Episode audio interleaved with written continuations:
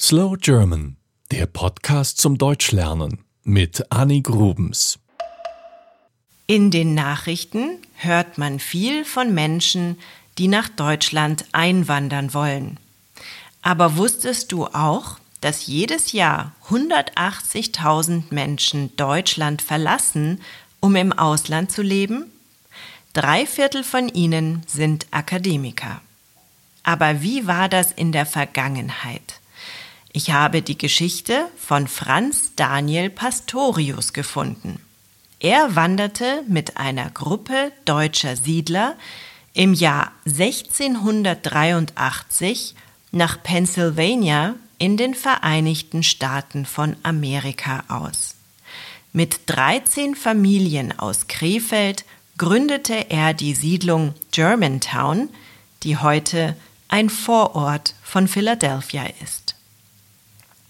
In den kommenden Jahren verließen viele Deutsche ihre Heimat. Der Grund war eine große Hungersnot, später auch die Überbevölkerung der Gegend. Denn durch die Industrialisierung und Fortschritte in der Medizin starben immer weniger Kinder. Die Familien waren also sehr groß. Es gab aber nicht für alle genug zu essen. Die Arbeitslosigkeit war groß. Die Menschen hofften auf ein neues Leben in der Fremde. Die USA waren das Hauptziel der deutschen Auswanderer. Manche zogen aber auch nach Brasilien, Kanada oder Argentinien. Und einige gingen in die deutschen Kolonien. Das habe ich ja schon in einer anderen Slow German Episode erzählt. In der ersten Phase bis 1865 wanderten meistens ganze Familien aus. Das heißt, die Auswanderer hatten Kinder dabei.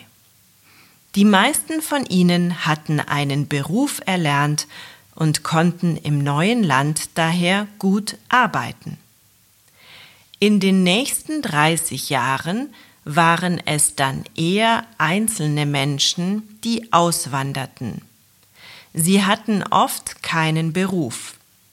Auch wenn man meinen könnte, dass das vor allem Männer waren, stimmt das nicht.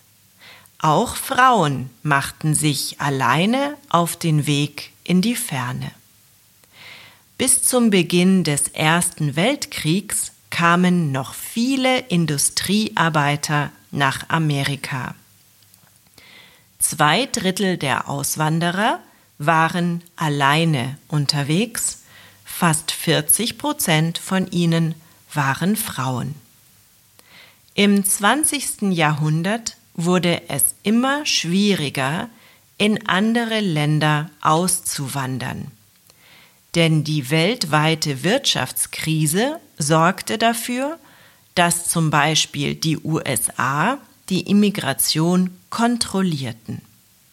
Es gab neue Gesetze, damit nicht zu viele Menschen ins Land kamen.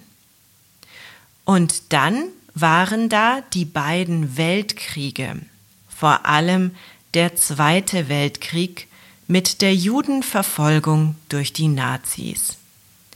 Viele Juden verließen Deutschland dazu noch viele Künstler und Wissenschaftler oder Politiker. Eine halbe Million Menschen verließ Deutschland, weil sie die Gefahr zum Glück rechtzeitig erkannt hatten. Viele der Emigranten sind heute noch berühmt.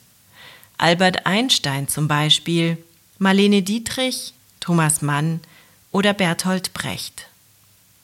Nach dem Krieg blieb Nordamerika das Land, in das die Deutschen auswandern wollten. Eine halbe Million Menschen wanderten in den 50er Jahren dorthin aus.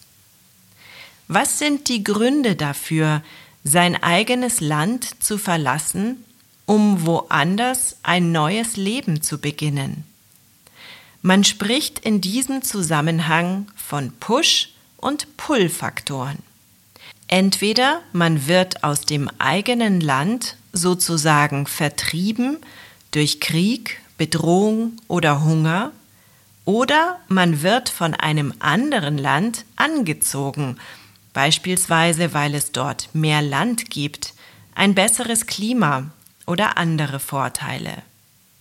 Die OECD schätzt, dass 3,4 Millionen in Deutschland geborene in einem anderen OECD-Land leben. Sie arbeiten dort, viele von ihnen als Führungskräfte, als Akademiker, Techniker oder im Bildungs- und Gesundheitswesen. Wer von Deutschen im Ausland spricht, spricht heute also eher von hochqualifizierten Arbeitskräften. Deutschland gilt als Migrationsland. Viele Menschen ziehen weg, andere kommen neu hinzu. Zum Beispiel die Gastarbeiter. Aber davon habe ich dir ja schon erzählt. Das war Slow German, der Podcast zum Deutschlernen mit Annie Grubens. Mehr gibt es auf www.slowgerman.com.